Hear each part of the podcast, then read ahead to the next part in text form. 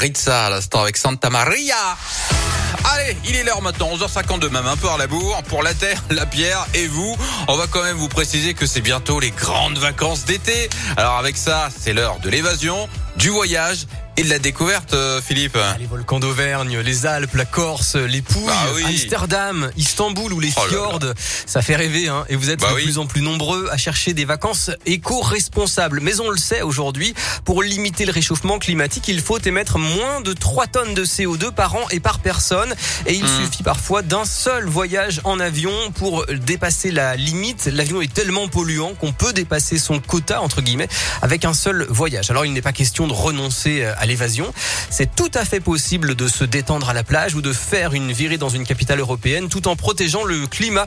L'ONG Greenpeace vient donc de sortir un guide de voyage avec 41 destinations pour des vacances bien méritées mais éco-responsables en France et à l'étranger. Les paysages volcaniques à couper le souffle de l'Auvergne. Seulement deux heures et demie de train sépare Lyon de Clermont-Ferrand. À pied ou en train panoramique, explorer le sommet du Puy de Dôme. À 5 heures de train de Lyon plongé dans l'atmosphère envoûtante de la Lombardie, Milan, les lacs de Côme, de Garde et Majeur. Alors le guide donne sept conseils pratiques. D'abord, éviter l'avion, soutenir l'économie locale, éviter les périodes de forte fréquentation pour ne pas surcharger les sites, respecter la vie sauvage, ne pas laisser de traces de son passage, des déchets notamment.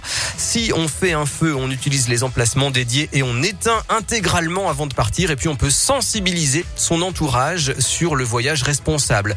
Le guide propose aussi des idées de circuits courts, à vélo, à pied, en canoë, en voilier ou même en VTT et à cheval près de chez vous. C'est le principe de la micro-aventure pour tous les budgets.